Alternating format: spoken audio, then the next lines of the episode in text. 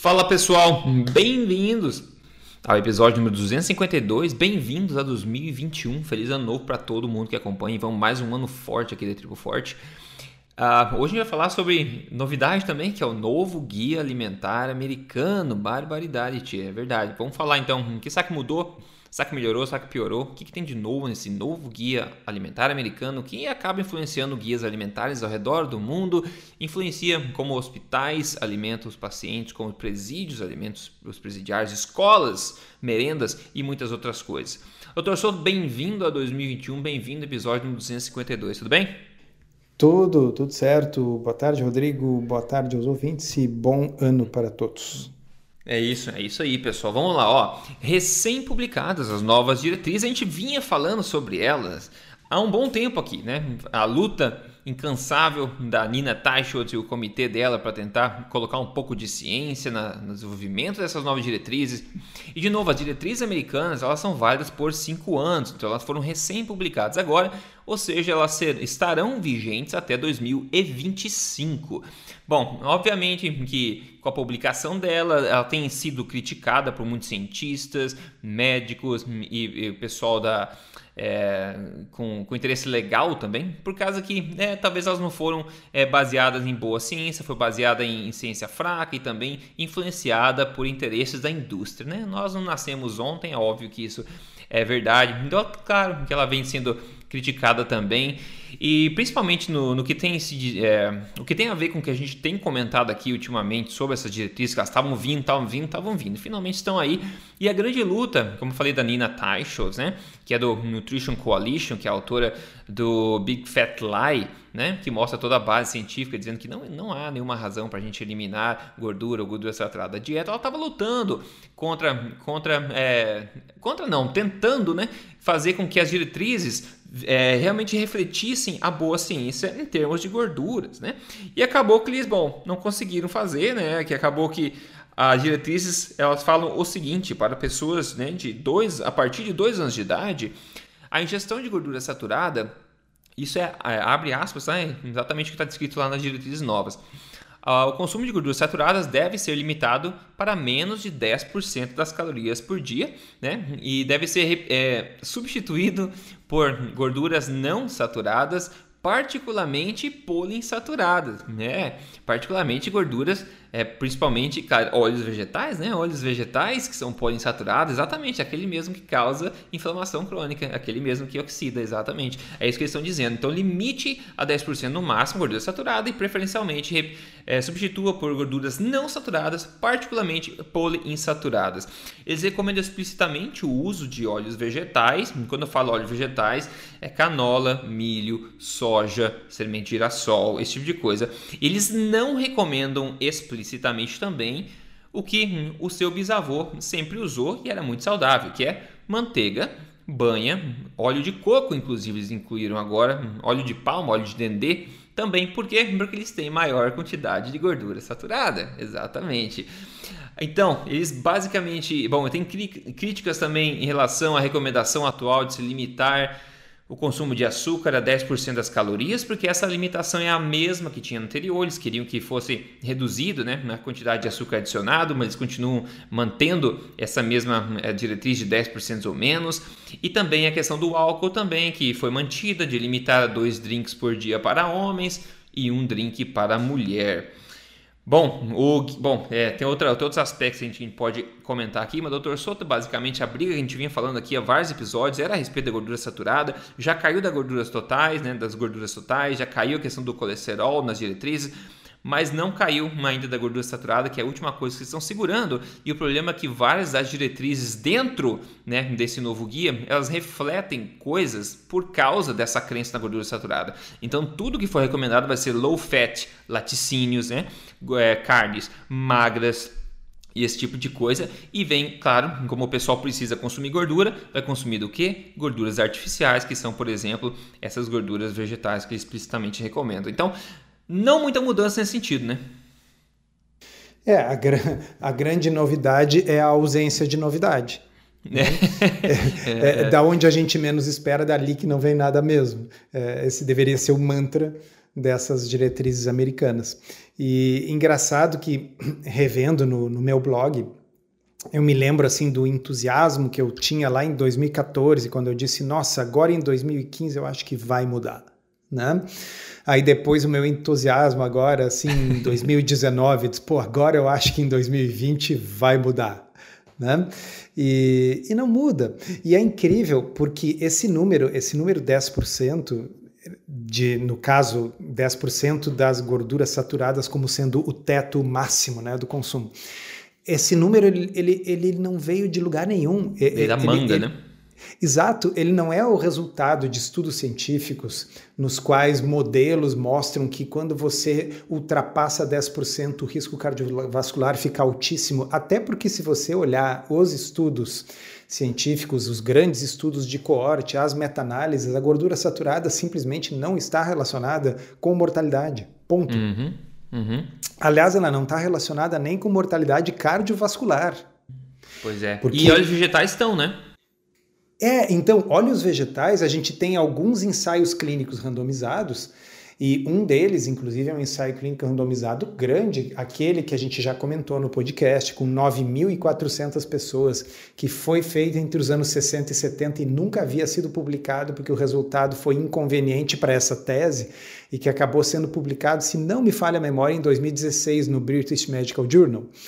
Uh, e esse ensaio clínico mostrou que uh, um grupo consumia gordura saturada, outro consumia uh, gordura insaturada, e praticamente não houve diferença. No entanto, quando eles analisaram o grupo que fez autópsia, né, os, aqueles que, que foram submetidos uhum. à autópsia, que morreram e fizeram autópsia, a aterosclerose era o dobro no grupo da poliinsaturada que no, no grupo da saturada, veja só. Uhum. Uhum. Né? É à medida que o LDL baixou de fato naquele grupo ao consumir poliinsaturadas, a arteriosclerose aumentou naquele grupo. É, porque a aterosclerose não tem a ver apenas com o LDL, mas também é uma doença inflamatória, né? Mas, enfim, o principal, para a gente não precisa nem entrar nesses detalhes. O principal é que você, ouvinte, saiba de uma coisa que é uma verdade insofismável. Na nas grandes meta-análises, nas grandes coortes, não existe associação entre o consumo de gordura saturada e mortalidade geral e nem mesmo mortalidade cardiovascular. Isso tem duas explicações possíveis. Uma é que não tem nada a ver mesmo e por isso que a associação não existe. E a outra é que a associação, se existir, ela é tão pequena, mas tão pequena que nem com 500 mil pessoas, porque esse é o número que a maior meta-análise de todas reuniu 500 mil pessoas. Se com 500 mil pessoas não é você não é capaz de identificar uma diferença, é porque ela é uma diferença minúscula, ou seja, tanto faz se ela não existe ou se ela é muito pequena que se torne irrisória. Digamos uhum. que assim, quem come gordura saturada vive uma semana a menos. Né? Bom, tá, digamos que isso seja verdade.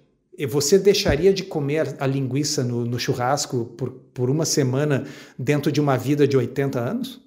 Sim, exatamente. Eu estou convencido que isso não é verdade. Inclusive, eu estou convencido. Eu, particularmente. Estou convencido tá? que não é verdade. É, mas eu, eu quero dizer assim que a, a, a, só tem duas explicações, Rodrigo. Ou não é verdade, que é o que você e eu estamos convencidos, mas eu estou pronto para admitir, para ser estatisticamente completo, que sim, existe uma outra possibilidade. A de que a diferença exista, mas seja muito pequena. Bom, uma diferença tão pequena que você não demonstra com 500 mil pessoas, ela não é uma diferença que importa. É, não é uma diferença que importa, exatamente. Deixa eu só mencionar dois outros pontos aqui antes de a gente continuar essa discussão mais geral sobre o próprio guia, o próprio guia alimentar mesmo. Só duas coisas que tinha anotado aqui. A primeira é que o guia também está sendo é, criticado. É, é, incrível, né? Que a gente acha que as coisas podem melhorar, não, elas sempre conseguem piorar, né? Apesar de muita gente achar como uma melhora, na verdade é pior. Nesse sentido aqui, ó, o guia está sendo criticado também por algumas organizações porque ele está mantendo as recomendações a respeito de laticínios e carnes o que na visão de muitos deveria ser opcional, né? O guia coloca lá laticínio e carne como coisa recomendada, inclusive para criança que a gente já vai falar. E, e foi criticado também por continuar tendo a carne como a principal fonte de proteínas, ao invés de, de listar leguminosas e grãos como fontes excelentes de proteínas também. Então, cara, lembra pessoal daquela do sinal dos tempos, né? O veganismo empurrando plantas, plantas, plantas. Então eles estão meio nervosinhos lá, que eles continuam falando da carne nas diretrizes e não estão dando lugar para leguminosas, grãos, essas comidas de, é, enfim, vegetais.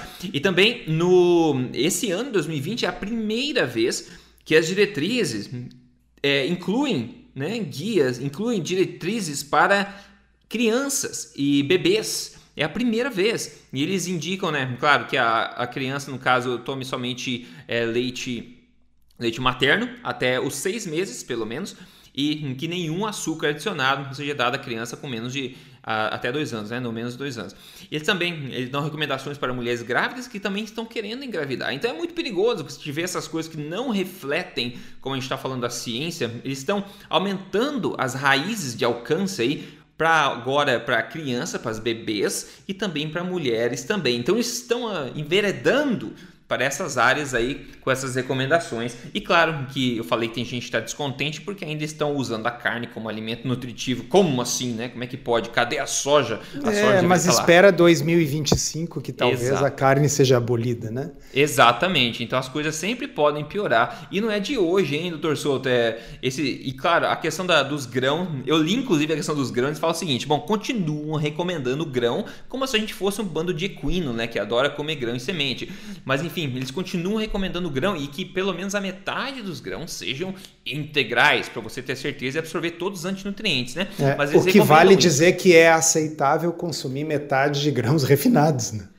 Exato. E eles dizem o seguinte: 94% da população americana já está consumindo a quantidade total de grãos recomendada. Só que 70% não está consumindo a quantidade de grãos integrais recomendados. Ou seja, pessoal, Doutor Souto, 94, ou seja, todo mundo, vamos dizer assim, virtualmente todo mundo nos Estados Unidos já está comendo a quantidade recomendada de grãos. E Eu ótimo, acredito que está todo mundo obeso. É, porque 12% só é considerável metabolicamente saudável. Então a direção continua a mesma, doutor Souto, e não é de hoje, né? Não, não é de hoje. Uh, eu, eu publiquei no meu blog recentemente, essa semana, em virtude justamente dessa notícia da, da publicação uh, das novas diretrizes, eu coloquei no blog uma postagem uh, que mostra um artigo escrito pelo Dr. Gerald Raven. Quem foi Gerald Raven? Gerald Raven foi um sujeito muito importante, um endocrinologista muito famoso nos Estados Unidos, que nos anos 80 postulou toda a teoria da resistência à insulina, da síndrome metabólica. Né? Então, assim, tudo quando nós falamos hoje em resistência à insulina, assino metabólica com seus triglicerídeos altos, HDL baixo, gordura visceral, esteatose, nós devemos isso ao Dr. Gerald Raven, que já faleceu. Ele faleceu com 90 e muitos anos, uh, em 2018. Mas o Dr. Raven escreveu sobre as diretrizes em 1986. 1986, pessoal. E se vocês lerem o que ele escreveu, se aplica perfeitamente a hoje. Poucas coisas escritas em 86 se aplicam perfeitamente a hoje. Só se aquilo que foi escrito em 86 se aplicasse a algo que não mudou desde 86, que é o caso das diretrizes, que com pequenos uhum. detalhes, pequenos frufrus para cá e para lá, basicamente é a mesma coisa. É o mesmo Chevette velho, é a mesma Brasília que passou uma mão de tinta, né? E, e, e é modelo 2021.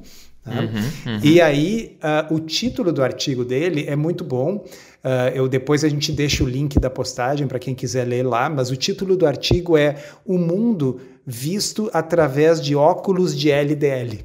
Né? Genial o título, porque é, se você botar um óculos vermelho, você vai enxergar tudo vermelho. Mas se tiver alguma coisa que não for vermelha, você não enxerga, tá certo? Porque os seus óculos são vermelhos, você só enxerga aquilo que é vermelho. Se você tem óculos de LDL, o que, que você enxerga? Bom, eu não posso comer gordura saturada porque vai aumentar o LDL. Tá, mas é uma maravilhosa fonte de proteína. Bom, você não enxerga fonte de proteína porque seus óculos só permitem enxergar LDL. Uhum. Ah, mas vai aumentar o HDL também, que é bom. Não, mas você está com óculos de LDL, você não enxerga HDL. Mas Exato. os diabéticos, se você comer essa dieta que é rica em grãos, rica em carboidrato e pobre em gordura, os diabéticos vão piorar, a glicose deles vai subir. Mas é baixo em LDL. Pior mas, é mas o LDL deles vai baixar. Então, o título do artigo ele, ele é sensacional. E aí tem trechos que eu, que, que eu li, e eu fui traduzindo alguns, e alguns eu só resumi ali, uh, que são, são impressionantes, porque você lê você se arrepia. Né? Por exemplo, eu vou ler um trechinho para você aqui. Uh, então, isso sou eu dizendo, e tem partes que eu coloco entre aspas. Né? As evidências disponíveis em 86 permitiam supor que, se você mandar todos os americanos comer mais carboidratos, isso poderia trazer sequelas metabólicas, aí aspas, aí é o Dr. Raven falando, sequelas metabólicas deletérias para uma boa parte da população e que, aspas, há razões para crer que o aumento da glicemia, da insulina, dos triglicérides e a redução do HDL que podem ocorrer em, em, ocorrer em resposta a uma dieta de baixa gordura e alto carboidrato poderia de fato aumentar o risco de doença cardiovascular, fecha aspas. Tá? Então, uhum. ele escreveu isso em 86 porque, porque não porque ele tinha uma máquina do tempo e saberia que o mundo estaria um caos em 2020 com um monte de gente com tudo que ele falou ali, com síndrome metabólica, HDL baixo, triglicérides altos, diabetes, barrigas aumentando, etc. É porque era óbvio. Porque era óbvio para quem não estivesse cego por óculos de LDL. É, e hoje é. a gente rodou esse experimento, a gente pode comprovar né, com 100% de certeza que ele estava certo. Exato, né? Então, uh, eu, uh, aqui ele diz uh, um pouco mais acima do texto. Raven explica que a dieta proposta contém 55% de carboidratos e pergunta, aspas, qual o efeito metabólico de consumir tais dietas tão altas em carboidrato? E explica que ninguém, nem ele e nem o painel de consenso poderia responder isso em 86. E aí eu escrevi a mesma coisa que o Rodrigo falou para vocês. Hoje, infelizmente, já temos a resposta. Nós já temos trinta e tantos anos desse desastre, né? E a gente já viu o resultado. E aí, qual a resposta que o governo americano dá é repetir a mesma coisa. Passa uma mão de tinta na, na Brasília Velha né, e diz que é o ano 2020. E é, eles dizem aqui, estou vendo na, nas diretrizes, eles têm a, a, aderência, né, a porcentagem de aderência da população americana às diretrizes. E sempre foi muito grande. Desde 2005 é de 56%, depois subiu até 60% em 2011 e agora mais recente é 59% de aderência. Ou seja, a população, 60% digamos, está aderindo a essa diretriz. E de novo, só 12% da população é metabolicamente saudável. Quero adicionar um ponto nisso que você falou, torcedor, dos carboidratos, sabe? Que é uma coisa que eu tenho fala há um tempo, já investigado bastante. Tem uma coisa que aconteceu concomitantemente com o aumento da sugestão de grãos, farináceos e, e carboidratos também, que eu acho que, na minha opinião, é mais importante que a questão dos carboidratos, que Junto com isso, com essas diretrizes, foi também a demonização, como a gente falou do, do LDL mesmo, né? Ou seja, Pare de consumir gordura animal e comece a consumir gordura vegetal. Se você pensar, as duas coisas aconteceram ao mesmo tempo. Aumentou os refinados, a instrução de comer mais carboidratos, mas também aumentou a instrução de consumir mais gorduras vegetais, né? mais gordura de semente, que esses óleos vegetais que a gente está falando. Na minha opinião, esta variável é provavelmente a, a causadora do, do, problema e a outra variável do carboidratos, açúcar, etc., são um catalisador deste problema. Mas é uma coisa a ser investigada, existe boa evidência para corroborar, mas só para dizer que né, a gente não, não colocar culpa em nenhuma coisa nem outra, mas com certeza essas diretrizes todas levaram a 12% da população americana sendo, sendo, metabolicamente saudável hoje em dia. A gente só não sabe qual exclusivamente carrega o maior fardo da causa, mas que isso é um problema, não tem dúvida. É, a gente não sabe qual que é o capim seco e qual que é a faísca. Mas é, precisa dos dois. Precisa do capim seco os e dois da faísca. Funcionam, pra... exato. É, os dois, os dois é. juntos. É ótimo. Vocês querem mais um trechinho maravilhoso que o Dr. Raven escreveu em 1986? Vou ler para vocês. Três estudos prospectivos, pessoal, 1986, tá? Três estudos prospectivos indicaram que a hiperinsulinemia aumenta o risco de desenvolver doença coronariana aguda em populações não diabéticas. Em contraste com o efeito variável do aumento da ingestão de carboidratos na concentração de glicose no plasma, há evidências abundantes de que essa mudança o aumento dos carboidratos na dieta aumentará a resposta à insulina plasmática de, de indivíduos normais. Portanto, se todos os americanos, ele grifa, né? Todos os americanos consumirem dietas com baixo teor de gordura e alto teor de carboidratos, a consequência previsível é que eles também terão níveis plasmáticos pós-prandiais mais elevados de insulina. Na verdade, o único imprevisível é o quão altas ficarão as concentrações de insulina. A esse respeito, é claro que o grau de hiperinsulinemia irá variar em função da sensibilidade à insulina do indivíduo. Se todos os americanos, ele grifa de novo, fossem jovens, magros e fisicamente ativos, o impacto da mudança dietética proposta nos níveis de insulina no plasma seria minimizado. Data, dada a nossa população envelhecida, supernutrida e relativamente sedentária, é bastante provável que um grau significativo de hiperinsulinemia resultasse em um número substancial de indivíduos se todos os americanos consumissem dietas com baixo teor de gordura e alto teor de carboidrato. É absolutamente maravilhoso esse parágrafo. Muito e ele diz ali: é previsível. E era uhum. previsível uhum. em 86. Né? É, é. E aí, Rodrigo, a parte melhor de todas que uhum. você tenho certeza vai gostar muito também, é como ele termina o texto. Ele termina o texto assim, ó, concluindo. Tenho sérias reservas em relação à recomendação de que todos os americanos devam comer dietas com baixo teor de gordura e alto teor de carboidratos, e tentei explicar por quê. Há, no entanto, outra questão que não abordei que se refere à utilidade das conferências de consenso apoiadas pelo NIH, o National Institute of Health. Né?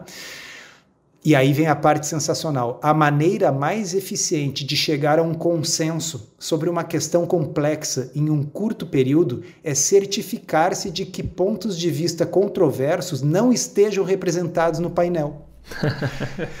é, oh meu e, Deus do céu, cara. E está claro que o painel do NIH atendeu a esse uh -huh. critério. Ou seja, Sim. ninguém que publicou evidências científicas que possam ser levar, levar que uh, ninguém Uh, ninguém que publicou evidências científicas que possam ter levado à apresentação de argumentos contrários à sabedoria convencional foi membro do painel. Acredito que seja responsabilidade dos organizadores de tais conferências garantir que vozes dissidentes estejam presentes, e sua ausência levanta questões substanciais sobre a utilidade das recomendações que são emitidas. O que, que poderia ser mais atual do que esse texto? Exatamente. E é isso que a Nina Teichels viu também, né? Ela é isso tentou, que a Nina Teichels ficou se batendo é. desde 2019. Ela, ela denunciava, ela falava: olha só, esse aqui é o painel. O painel da gordura saturada, nessas diretrizes agora que saíram, eram quatro pessoas. Dessas quatro, duas eram veganas, né? Um era uma pessoa vocal contra a gordura saturada, era uma pessoa que acreditava que o ideal é que o limite não ultrapassasse 1 a 2%. Tá? E o quarto se absteve. Uhum. Então, sim, é. né? quando o painel é composto por um monte de gente que pensa igual, né? uh, então, um dia, a, o, o, Raven era, teria sido uma voz dissidente lá em 86, mas ele não estava no painel. Hoje nós temos aí gente grande, gente que publica, gente importante que está presente na discussão científica da coisa. Eles estavam representados no painel que fez essas diretrizes? Não. Então é isso que o, que, que o Raven colocou aqui, é uma frase espetacular. A maneira mais eficiente de chegar a um consenso sobre uma questão complexa num curto período é certificar-se que pontos de vista controversos não estejam representados no painel. Exatamente. Isso se aplica a tudo, tá, pessoal? Pensa aí o que está acontecendo aí que também possa ser o caso. Quando você não escuta vozes opostas, acaba sendo um consenso. Mas veja só, é, é como a Nina Tacho estava falando, eles, não só eles não têm pessoas né, de opiniões diferentes na, nesse comitê, mas também eles, de propósito, intencionalmente, ignoraram a melhor evidência que já está publicada sobre gorduras saturadas, né? Apesar que a Nina Tacho mostrou para o painel, aqui ó, vocês ignoraram esses ensaios clínicos randomizados e vocês focaram nesse outro grupo de evidências de menor qualidade aqui, mas por quê? Ah, fica quieto, melhor não questionar. Então a própria que o, né, a responsabilidade deles, a gente sabe, é de ver, dar uma olhada em toda a literatura que a gente tem e você tirar a conclusão daquilo, né? Você imagina que eles vão resumir, vão olhar toda a literatura e tirar uma conclusão, mas eles ignoraram sumariamente boa parte de alta qualidade das evidências, como essa que mostra que gordura saturada não é associada a problema nenhum. Então é complicado, você ignora a evidência e ainda assim não tem ninguém que vai. É, que, que vai contra com opinião diferente no comitê, né? É diferente esperar uma coisa diferente como resultado. É, a, a diferença entre um bom cientista e o advogado Né? Se você tem uma disputa entre duas pessoas, o advogado de uma das partes, a função dele não é necessariamente chegar à verdade, a função dele é inocentar o seu cliente. E ele vai citar apenas aquilo que interessa para o seu cliente e ele vai ocultar tudo que não interessa para o seu cliente. O cientista ele, ele, não é, não deve ser essa postura. Ele deve querer chegar à verdade, né? Então, assim, essas pessoas que fizeram parte desse painel, eles eram advogados de uma causa. Qual é essa causa? A causa de ser contra a gordura saturada, a causa de reduzir o consumo de produtos de origem animal e a causa de dizer que todo mundo que veio antes estava certo, porque eu acho que eles têm uma dissonância cognitiva muito grande. Sim, né? sim. Então, claro, parte da, da coisa também, né? Parte da coisa é dizer, não, a gente nunca teve errado. Nem que as pessoas tenham que continuar adoecendo para que você possa então dizer, viu, elas adoecem porque, sei lá, não fazem aquilo que a gente manda, comem demais, são muito sedentárias, né?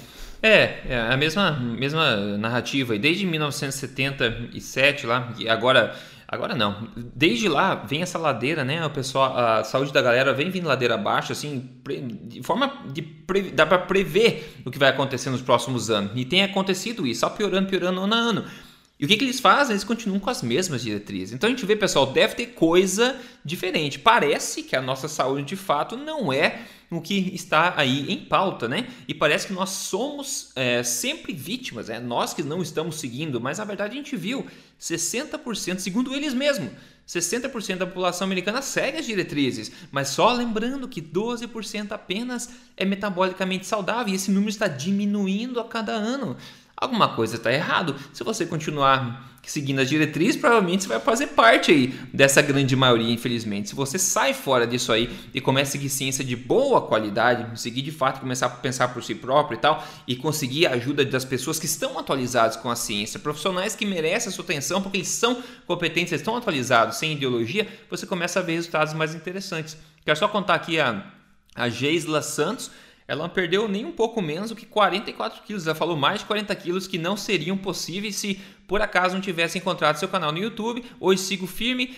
e em menos de um ano, eu perdi 44, menos de um ano, pessoal, 44 quilos. Claro, não é todo mundo que perde essa quantidade, não é todo mundo que precisa dessa quantidade. E ela perdeu vendo os vídeos do YouTube. Eu sempre falo, tem podcast, 252 aqui, tem centenas de vídeos no YouTube, procura lá, emagrecer de vez, Rodrigo Poleza. Tem o blog do Dr. Souto, tem o nosso Instagram, a compartilha coisa sempre gratuita. Se você quer um atalho, eu sempre falo, código emagrecerdevez.com.br, é um programa de emagrecimento. Tem N formas de você fazer isso. E todas essas fontes de informação, elas instruem você a entender o porquê das recomendações também, para que você se empodere, se capacite e você mesmo entenda né, que você faz tal coisa e dá resultado, porque isso reflete na ciência, que você entenda o porquê das coisas funcionarem e você não fica refém desse tipo de coisa que é realmente uma lástima que a população está ah, indo nessa ladeira abaixo. Mas ó, espero que pelo menos esse grupo, né, doutor Souto, que segue a gente aqui, possa questionar um pouco mais e possa continuar lutando contra essa, essa epidemia de verdade de síndrome metabólica, né? É, a, a, nitidamente as diretrizes estão uh, confinando a si mesmas a um estado de total irrelevância, né? Então, cada vez mais as pessoas vão, vão, vão fazer o que a gente está vendo aqui, nesse exemplo que você acabou de citar, dessa moça, né? Quer dizer, toma as rédeas nas próprias mãos e ignora as diretrizes e, e vão procurar alguma coisa que funciona. A pena é que uh, não é todo mundo que pode, não é todo mundo que tem acesso a a essa informação. E existe uma série de coisas, a Nina Teichel sempre lembra disso, né? Existe, por exemplo, uh, pessoas que não têm como se defender. Nos Estados Unidos, as escolas públicas, todas uh, os cardápios são feitos baseados nas diretrizes. Nos, pro, nos programas do governo de auxílio, no qual se distribui a, alimento para as pessoas, é tudo feito de acordo com as diretrizes. Os militares norte-americanos comem nas bases, nos navios, nos porta-aviões, de acordo com as diretrizes. Né? Então, uh, e, uma da, e a coisa mais nefasta de todas, né? as escolas de nutrição continuam ensinando baseado nas diretrizes. E aí o que, que acontece? Aquele, chega lá na ponta, na população, em quem sei lá, não está nos ouvindo aqui no podcast, em quem não tem acesso a essa informação, e a pessoa vai ouvir do profissional de saúde que ela tem que comer os grãos integrais. E aí ela diz: Mas eu já estou comendo os grãos integrais, mas eu não consigo perder peso. E a pessoa vai dizer assim: Então coma grãos integrais, porém menos. É, ou ah, não acredito em você. É, você está mentindo. É, exato. Quem, uh, quem, quem lê inglês, pessoal, não deixem de ler o mais recente livro do Gary Taubes, chamado The Case for Keto. Espero que venha a ser traduzido para o português. Os outros livros mais recentes dele foram, né? O, o Por que Engordamos e o, o caso uh, The Case Against Sugar, que é uh, Açúcar Culpado ou Inocente, que saiu em português. Mas esse The Case Against Keto, para quem lê inglês, é sensacional e ele uh, entra. Ele não é, ele não é um livro de dieta, tá certo? Ele é um livro para tentar explicar Uh, por que, que as diretrizes têm tanta dificuldade de mudar? Uh, a questão de que, às vezes, profissionais de saúde que são geneticamente magros têm dificuldade de entender por que, que simplesmente comer com moderação não resolve. Afinal, eles nunca tiveram problema, né? E eles acham que eles não têm problema porque eles comem com moderação, eles não entendem que é uma coisa genética mas que para parte da população que tem tendência a engordar, simplesmente comer menos da dieta ocidental padrão não é a solução. O livro é muito bom. Hum, legal, é, fica, a indicação. Maravilha, maravilha então. Pessoal, siga a gente nas mídias sociais, DR Souto, Rodrigo Polesso, está em todo lugar, só procurar e você acha a gente em todos os lugares, todos os recursos que eu mencionei antes, você encontra só procurando o nome, procurando, etc, você vai encontrar. A gente vai estar aqui semana que vem de novo com mais é, novidades, sempre que tem novidades boas, claro, a gente compartilha também com você, e na verdade, se tiver novidade ruim, sempre tenta mostrar o caminho, o caminho oposto, né? o caminho que faz, parece fazer mais sentido também, para que você tenha pelo menos uma escolha aí, possa fazer melhores escolhas. Doutor Soto, então obrigado pela conversa e uh, pessoal, passe à frente esse podcast, eu acho que muita gente pode tirar proveito, e a gente se fala semana que vem. Um abraço, até lá.